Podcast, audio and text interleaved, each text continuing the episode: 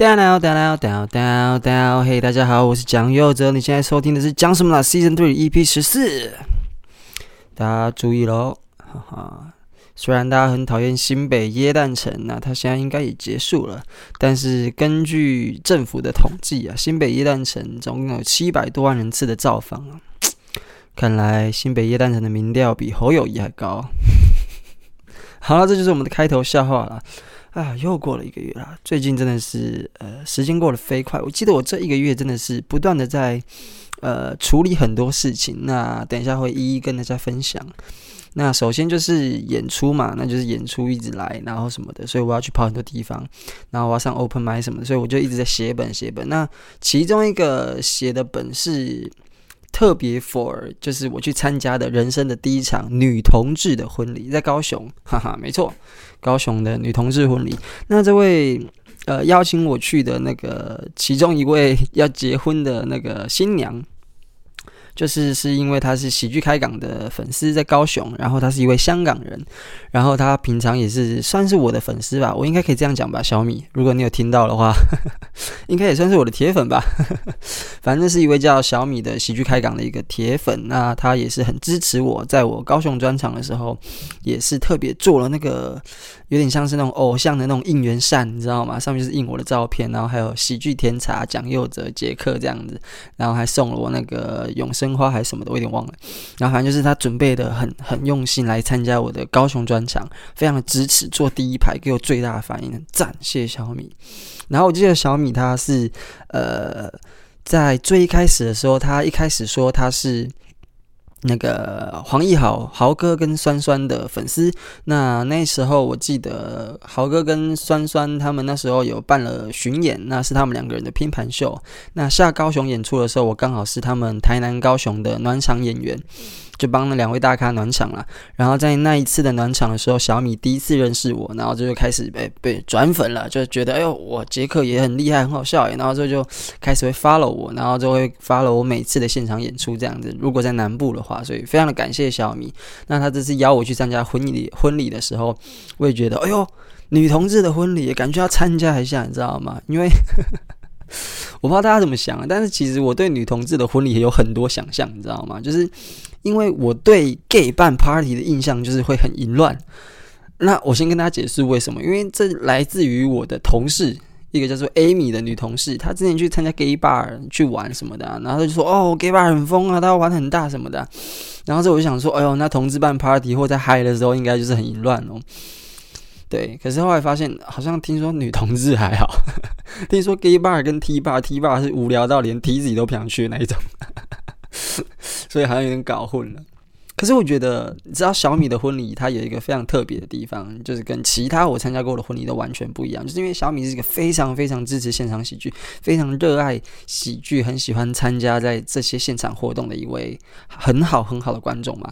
所以他刚好又认识喜剧开港很多的演员，然后也跟大家的感情非常的不错，所以他就决定想要在他的婚礼的时候邀请大概十位左右的喜剧演员去他的婚礼表演一段。五分钟拿了个十个人，所以总共就是一个晚上一个小时的 open mic 的那种感觉。他愿意在自己的婚礼上弄一个 open mic，真的很屌。我觉得这件事情真的很屌。谁还敢再说女同志没有幽默感？哈，我跟他翻脸。拜托，小米就是他，他的 他邀喜剧演员去他的婚礼，这么人生重大的事情，讲笑话，一个人讲五分钟这样，然后十个人，十个喜剧演员，包括我在内。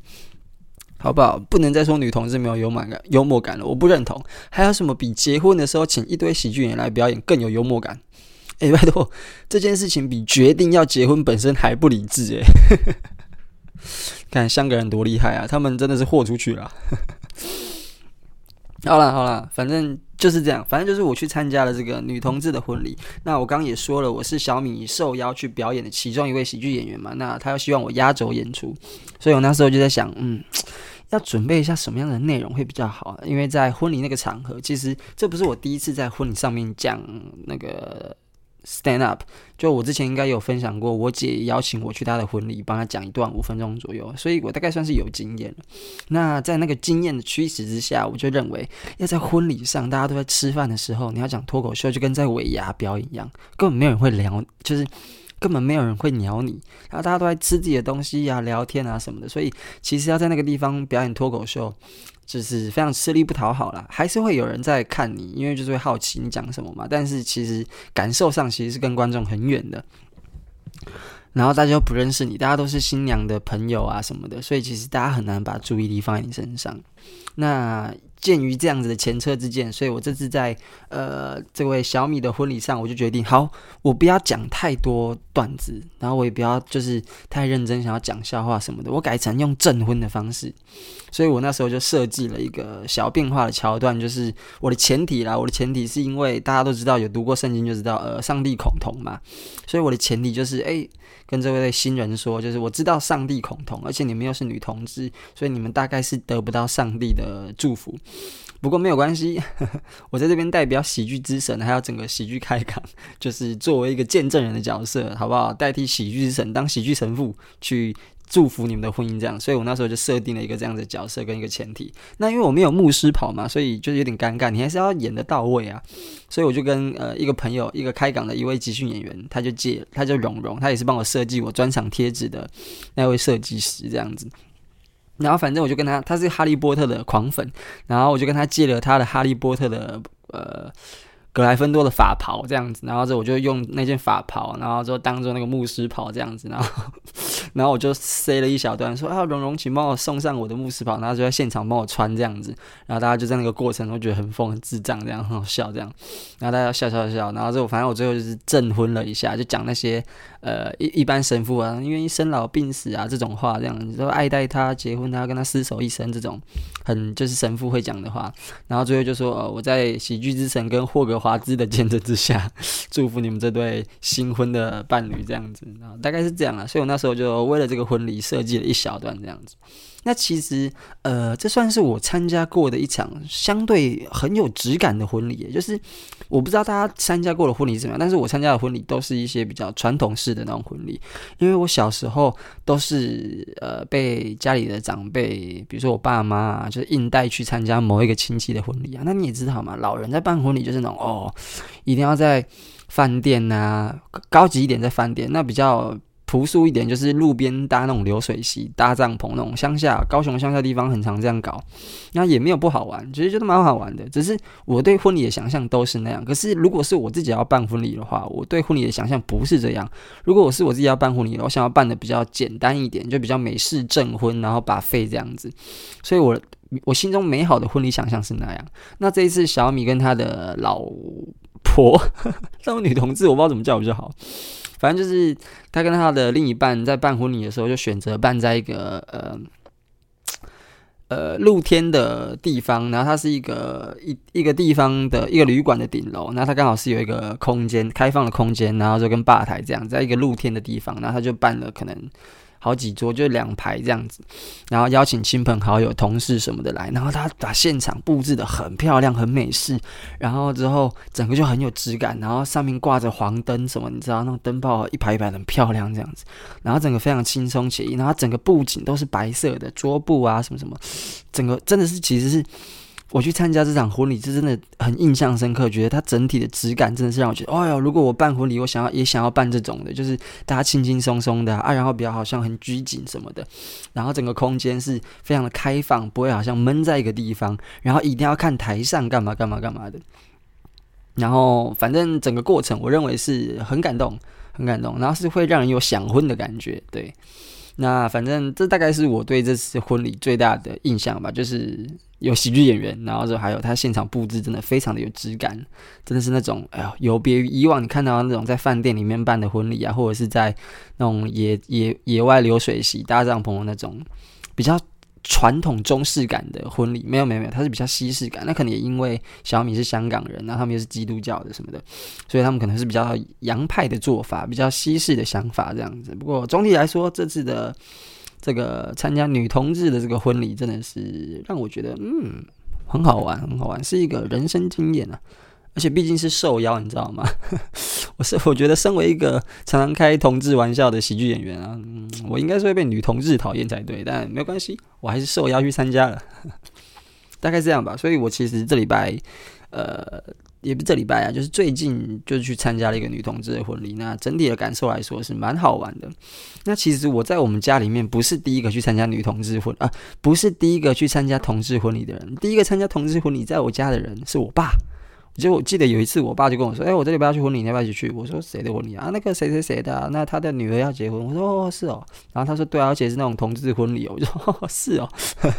然后我就稍微这样微笑了一下。然后我爸说：“啊，那你别去吧。”我说：“不啊，不熟悉，别去啊。”这样子。然后我爸就自己去。然后我爸就说：“其实也就很正常，就跟一般的婚礼那样子，其实也没有什么比较不一样的地方，只是说，呃，新人是两个同性的女生这样子。”然后我就。嗯那时候我就对同志婚礼有一点点的想象，从我从我爸口中这样听到，然后没想到隔大概一年多两年就换我有机会参加了，还是蛮好玩的。如果各位身边有一些同志朋友，他们能够走到结婚这一步，真的是欢迎大家去参加一下，然后给予你们的祝福，因为真的蛮好玩的。因为想到说，哇塞，居然还会有人想结婚啊，在这个年代。不过大概是这样啊，我自己也是蛮想婚的那种人的啊，算是蛮传统的在这方面，我的概念是蛮传统的。好了，那这就是同志婚礼，女同志的婚礼。那再来，呃，我近期其实也不是近期啦，就大概这一个月以来的吧，从十二月底开始，我就一直很焦虑的一件事情啊，就是呃，我的个人专场要上在萨泰尔的频道啊。跟你说啊，这件事情其实真的让我是 既期待又怕受伤害，你知道吗？因为你要知道，对于萨泰尔的观众来说，我就是一个外人。怎么说呢？因为我也没有进入萨泰尔系统，我也没有给萨泰尔牵走，像以晨那样。然后我又是一个比较名不见经传的一个喜剧演员，至少在萨泰尔这些主流观众的视角里面，他们可能不是很多人知道我。所以我那时候就觉得说，哎呦，能够上，就是那时候伯恩来。问我说：“哎、杰克，你愿不愿意把你的专场完整版上在我们频道上？这样子就是看你要不要。”然后他就来询问我的意愿嘛。不过那时候问的时候，我就是很期待说：“哇，我可以让更大的舞台的人，就是更多的流量的地方，呃，不，我在讲什么？就是我那时候想的就是，哦，我可以在萨台的频道啊，就是更多的流量曝光在，把我自己的专场完整版曝光在有更多流量的地方。那当然是好嘛。对于我们这种名不经传、名不见、名不啊，关我今天是怎样一直吃萝卜。”不是吃萝卜，一直吃螺丝，哇，连吃这个都讲错。反正就是对于我来说，一个名不见经传、没有流量又需要流量的喜剧演员来说，那当然是好啊。这件事情有什么不好的？而且是萨泰尔，你能够让萨泰尔观众记住你，你的基础流量就是会提升，所以没什么缺点嘛。但是我那时候一口答应之后，我就很期待这件事情，然后中间就跟他们的窗口来回递补一些，就是他们需要的资料跟一些档案什么的，然后巴拉巴拉这样，然后中间来回的过程，我就离那个发布日越来越近，也就是一月十九号越来越近的时候，我就心里就越忐忑，因为这中间还上了宜城的专场，还上了呃萨小舞台的很多个喜剧演员的十分钟的演出这样子，那宜城的。呃，专场算是大受好评，因为那时候他的风格就音乐喜剧嘛，然后就是比较合家欢，然后又很可爱，很很引人入胜，很特别，有别于市场其他的一些喜剧人的风格这样子。然后刚好宜城又在 G 八高峰会上，就是大展拳脚，你知道吗？就是让大家看到说，哦，宜城真的好棒哦，真的，我说真的，连伯恩自己都说宜城就是 G 八高峰会这一届最炸的，没有之一，就他他就是最炸的。对，所以在这些双重的那种风口上，就是宜城又试出了他的专长在萨泰尔，然后就又顺势的被呃那个萨泰尔签下来这样子，所以整个风向都是非常好的。那宜城确实他也有他的硬实力，就是让大家告诉，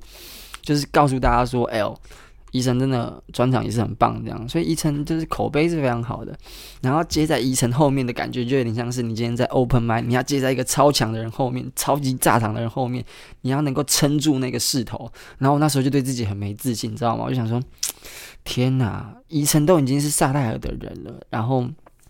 还表演得这么好，其他那些萨小舞台里面比较跟萨泰尔没有直接关系的喜剧演员，虽然都很厉害，但是也是被萨泰尔的观众骂爆，说无聊难笑在干嘛？那我这种既没流量，大家又不知道，也不是萨泰尔人的这种，就是喜剧演员，把自己的专场放在他们的频道上，会不会也被骂爆？然后那时候就很害怕，你知道吗？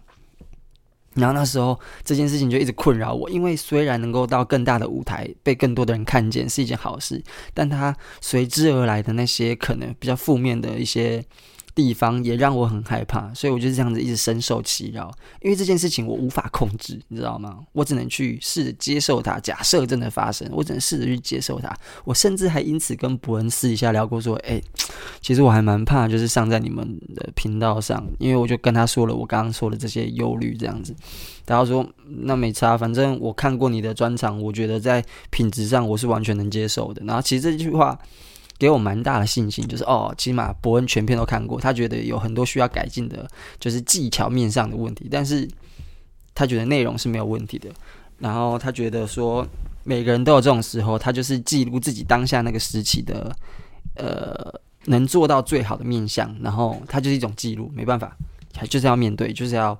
呃去习惯这件事情的存在，这样子。然后跟伯恩那次聊完之后，我的心情也不是说比较好，就是应该说比较能够去坦然的面对可能会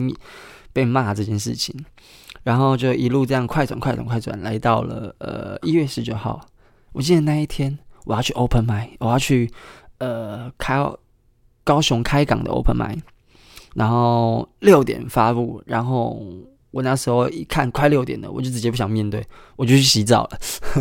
然后我在看的时候就已经是 open m i 结束了，然后我就稍微看一下 open m i 结束之后，哎呦，发现好像没有太多人骂我，哎，就是好像呃好的评价或者是中性的评价还算蛮多的，但是我还是看到了几则让我非常生气的留言，比如说那时候最热门的相关留言是：哇，乔瑟夫变白了，我操你妈的干！我超生气！我甚至在我的专场里面，如果还没看的可以进去看。反正我在我的专场里面就有提到长得像乔瑟夫这件事情，也针对这部分做了一点回应跟吐槽这样子。然后我看过的这些留言里面，最最最最让我生气的是一个不知道他到底是褒还是贬的留言，他就留说：“好强哦，可以讲一个小时。”我想说，你到底是在偷酸还是？他称赞的，他如果是称赞的话，他称赞一个很让人生气的点。那他如果不是称赞的话，那那那就是酸嘛，那就是臭嘛，那你就是你知道，你就是会不开心嘛。但反正这是我看的最不爽的，你知道，最有反应的，最反应我的情绪最激烈的一则留言，就是哇，好强哦，你可以讲一个小时诶，就是真的很糟诶。然后你知道我那时候看到这则留言的时候，那个。YouTube 的上面还写说，发言时请尊重别人的感受什么什么，就那个安全的那个嘛，那个提醒这样子。然后下面就留了一个这么不尊重的留言，超生气。不过总体来说，到现在我最近大概发了三四天了吧，从十九号到我录音的当下，大概四五天了。然后我就稍微看了一下整体的留言，就是呃，我觉得。大家比较偏批评的，或者是指教的留言，都是非常有建设性的，也都是确实我事后自己在回放的时候看到的一些问题，比如说口癖太多啊，口癖就是呃讲话的癖，就是习惯这样子，然后跟赘字太多，然后语速太快，这些都是确实我认为。很致命的一些关键点。其实那时候我也跟伯恩聊到这件事情，就是当我回过头去看我自己当时候的表演，我就觉得啊，可恶，我应该可以做，我现在可以做得更好。但当时的我，那是已经，那已经是我能做出最好的程度了。然后伯恩就聊跟我聊到这件事情，他就说，对啊，每一个人的每一次表演都是，就是当下你能做到最好的程度，没有什么所谓的。给你延伸 deadline，你就会做得更好。没有，当你回过头看，永远都会不够好，因为你在在未来的你一定是比当时候的你还要更强。然后他就跟我举例说，他现在有很多就是他要发的 shorts 都是以前的片段，然后他回去看的时候他就很痛苦。然后他很痛苦的点就是因为他自己知道，如果你现在再让我表演一次，重新录一次，我能够做得更好。但是没办法，就是已经过了，事情就是过了。当时候的他能够做到最好程度，就是影片里面的那个样子，所以他觉得这件事情他已经多少能够接受，然后也能够跟他共处，就是你无法改变过去的这件事情，虽然很难受，但片还是要上，毕竟流量就是可以赚，就为什么不赚这样子，对吧？所以那次的那个私底下跟伯恩的聊天，也让我算是豁然开朗了许多，然后嗯。最后的结论就是，至少到现在，截至目前为止，呃，影片发了将近一个礼拜，负评真的是没有太多啊。那这件事情也算是我蛮庆幸的地方，就是对得起自己这么认真准备这个专场，然后很多人都称赞。我跟你讲，有一点是，其实是我觉得算是，呃，扬眉吐气吗？是这样讲吗？还是就是松一口气的地方？就是有很多人是知道我是瓜吉的写手。其实我在我的宣传无奈里面也有讲到这件事情。然后反正我就说我自己是瓜吉的写手嘛。那其实在我这次专场在上呃上架让更多人看到之前，我每次帮瓜吉写的那些东西，或者是跟他一起共同创作的东西，有时候啦，有时候。大家都会说是不是就是杰克写的啊？杰克这次笑话写的不好，甚至很多人会说什么哦，那怎样怎样怎样，就是杰克是不是又在搞啊？什么什么之类，就是可能对我的印象，或者是对于瓜吉可能没有表现好的时候，或者是笑话不够好的时候，他们会想到是嗯，写手不行，要写手实名制，告诉我这个笑话是谁写的这样子。其实你知道，这对我来说有一个很情感上的愧疚，是指说，其实。我每次写东西的时候，我都是真的把它当自己的东西在写，就是我很认真的对待。比如说，我要帮瓜子写本的时候，或者要帮他创作或发想某个 idea 的时候，我都是把它当自己的东西在写，我就是很认真对待这样子。可是我也说了，我当下能做到最好的程度，就是我交出去的那个程度，所以有时候可能就是真的不够好。但是在讲这个笑话的时候，瓜吉就得要必须陪伴我去承担这些骂名。然后你知道，有时候我相信啊，一定会有很多瓜吉的铁粉或观众认为说：“老板，你到底请杰克要干嘛？如果他这么没用，他这么不好笑的话，你到底请杰克要干嘛？你为什么要一直写、一直讲他写的不好笑的东西？”然后我觉得对我来说，瓜吉要去承担这些是让我觉得愧疚的，因为如果我能够更好，他就不需要去承担这些。但事实就是。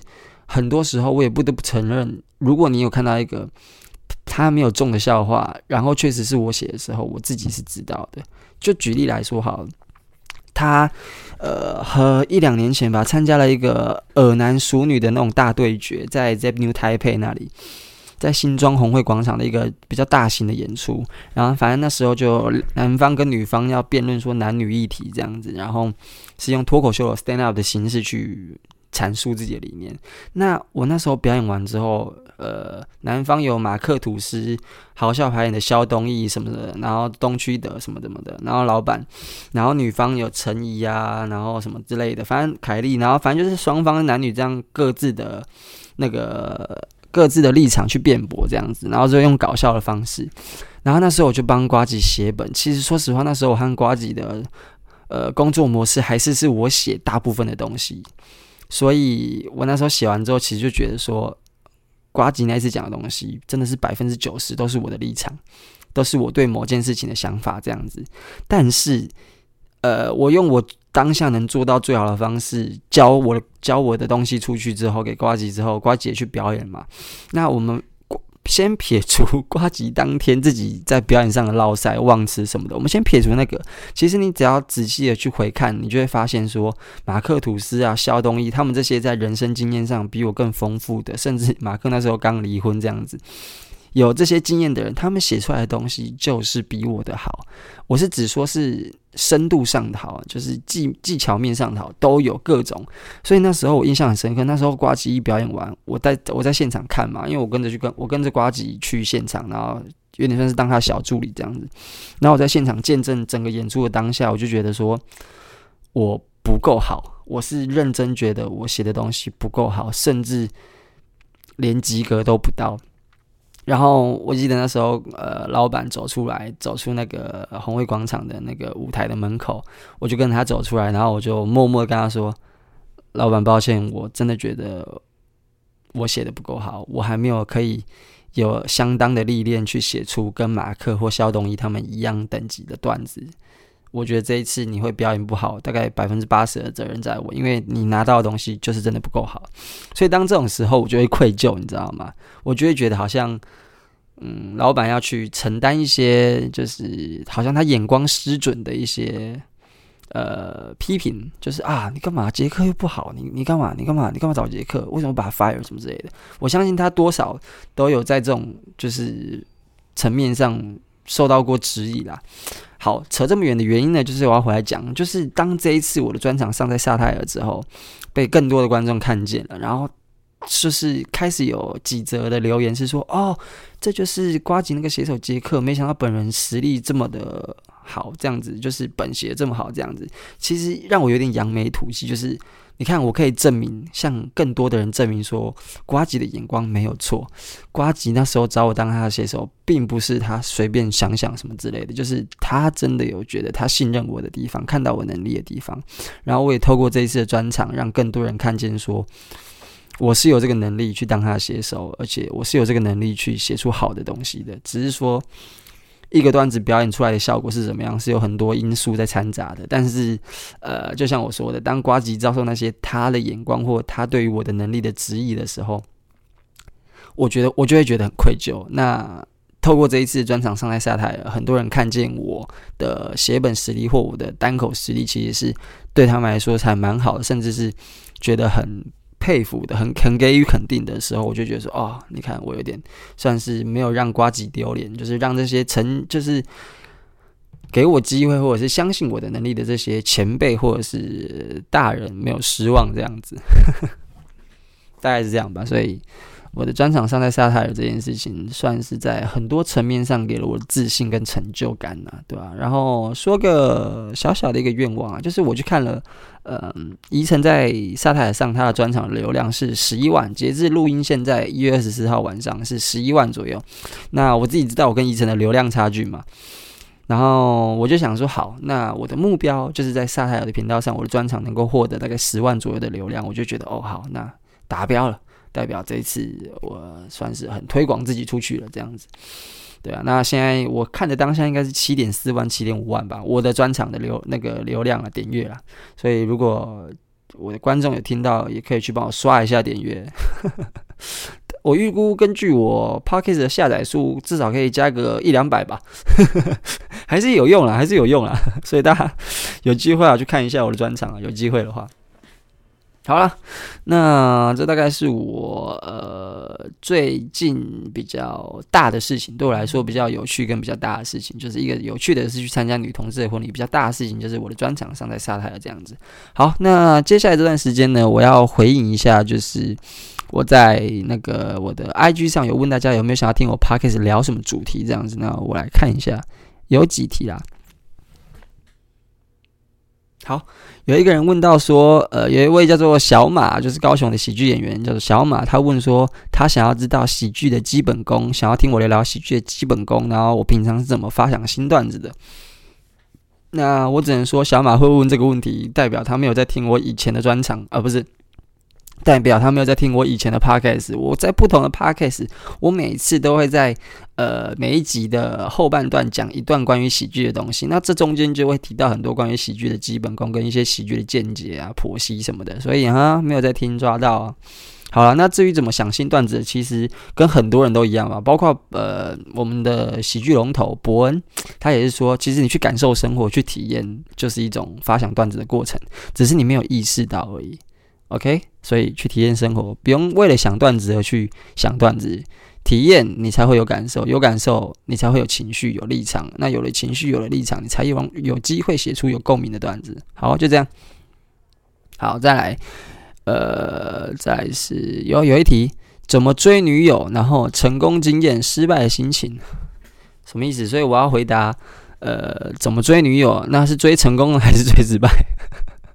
好啦，怎么追女友？我跟我呃女友交往八年的女友，就是我们认识的时间其实很短，我们只认识了一个月。当时候我们是在重考班认识的。然后其实怎么说怎么追哦，这个蛮有趣的。那个说到追女友这件事情，其实我在感情上一直以来都算是还蛮顺利的人吗？至少在追成功这件事情是蛮顺利的啦。然后刚好跟大家聊聊那个我最近看的那个《单身即地狱三》啊，真的是蛮好看的，真的是蛮好看的。我的心确实是被他的剧情不断的牵动着。然后里面有一些，比如说关系啊这种世纪渣男什么的，有机会我们下一集可以聊一下。然后反正就是他让我看到了很多男女之间互动的一些小巧思。那刚好回应这题啦。反正就是在追女友这件事情呢，我那时候跟我交往八年的这位女友。认识的时候，其实我心机，我觉得算算重吧。反正就是我就是那时候我们在重考班，然后我就约他出去念书，然后反正呃，我记得我第一眼就被他的可爱吸引到了，所以我约他出去念书根本就就不是为了念书，我就是不安好心，你知道吗？我就约他去高雄的那个总管总图啦，念书。然后反正我根本没有念进什么书，然后就是不断的在那一天念书的过程中，就是找他聊天啊，巴拉巴拉什么什么之类的。然后大概嗯，就养成了一股会聊天的默契。然后聊着聊着，大概过了一个月左右，我们就交往了，就这样。就这样，然后八年就过去了。那如果你要说失败的经验的话，呃，我在我以往的情史中，失败的经验呢也是有啦。但通常失败的经验其实很单纯，就是哦，我跟人家告白，啊，人家就是真的不喜欢我，那那也没什么，所以所以就这样。我其实不太知道有什么失败的经验可以分享啊，失败就失败啊，啊，不然嘞的那种感觉，你知道吗？所以好像没什么心得可以跟大家分享。我我得出我追失败的女生的结论都是，就是对方就是对我没感觉，所以好像也不是因为我的人怎么样，或者是怎么样怎么样，没有什么特别的原因，就是我对方就是没感觉这样子。好，那这就是成功跟失败经验回答的好，回答的好 好随便哦的感觉。好，那有人问我说，新年新希望哦。新年新希望的话，其实是有啦。呃，我不知道大家会不会有这样的习惯，就是其实我这做喜剧大概四年了，这四年以来，我每一年都会把一整年分成上下半年，然后有五到六个月的。季度的那种计划，就比如说这六个月我要完成哪几件事情，在什么方面完成哪几件事情。其实我这四年来都陆陆续续有这样子的清晰的目标跟规划。那如果你是要问这种新年新希望的话，我其实就会觉得我在这新的二零二四这一年，至少在事业上，就是我的喜剧上，可以再往上翻一层。那不管是名声上的，还是实力上的，还是呃。经济上的，就是都可以各方面尽量能再往上翻一个层级，就往上翻一个层级。然后，至于你要说我对于自己有什么期许吗？其实我很重视的一件事情就是健康，所以我希望我自己可以新的一年，新新的一年是什么？新的一年也是健健康康的。这个东西真的是呃，我很在乎的事情。大家不要看我这样，其实我是很重视健康的。其实就这样诶、其他的我都觉得好像不会特别想要去。许愿，因为那对我来说有点像是，呃，如果一许愿，就好像那是遥不可及的事情。可是如果把它当做目标，是可执行的那一种，好像就会有机会成真。所以我很少会希望怎样怎样怎样。我比较多，如果是我自己想做的事情，或希望某件事情成真的话，我会把它当做目标来来想象跟解读。因为希望听起来就有一点就是啊，you wish，you know。如果在英文的概念就是 you wish，就是好啦，你慢慢想啦的那种感觉，所以我就会觉得，我通常对于自己期待的事情，我不会用希望，我会比较，如果是我能够用人力去影响或改变的，我就会用目标的想象去解读它。嗯，那。如果是你真的要说希望的话，那就像刚刚我说我的专场那样子，就是啊、我希望到时候不会被骂太惨，因为这种事情不是我能够 呃做决定的。那至于二零二四有没有这样子的东西，目前是没有。我的目标就是保持健康，然后我的事业或各方面可以再更翻上一层楼，这样子事业什么的，对，大概这样吧。新年新希望，健康，好不好？健康。目标啦，目标是保持健康，然后可以常回高雄陪我的家人，对，这样子。那我收到的问题，想聊的主题其实也没那么多啦。那我其实我本来想用主题式的方式去回答这些回复，可是后来发现没有什么好像。特别可以让我开展成一个讨论的一些回应，所以就用简单的方式回答这样子啊。那先预告一下，大概这一集上完之后，可能会在马上接着会再有下一集呃 EP 十五出来，因为我这周要去看呃我们的黑暗黑色幽默大神 Jim 的个人专场啊，然后这还有我的喜剧好朋友 Michael 跟他一位好伙伴叫宋明翰的一位相声演员，他们办的双呃双人专场这样子，所以我看完之后也会想要跟大家分享这件事情，所以先预告一下，下一集可能很快就会录音，然后就上架，大概会聊一下《单身即地狱三》跟就是这两场专场的一些回忆。那 hopefully 我可以透过呃后面这两场专场的一些看到的一些东西，去跟大家，尤其是小马分享一下一些在喜剧上的一些可能技巧面的见解，或者是一些感受这样子。好了，那这就是这一集的讲什么啦细针对 EP 十四我们下次见喽各位晚安拜拜。当当当当当当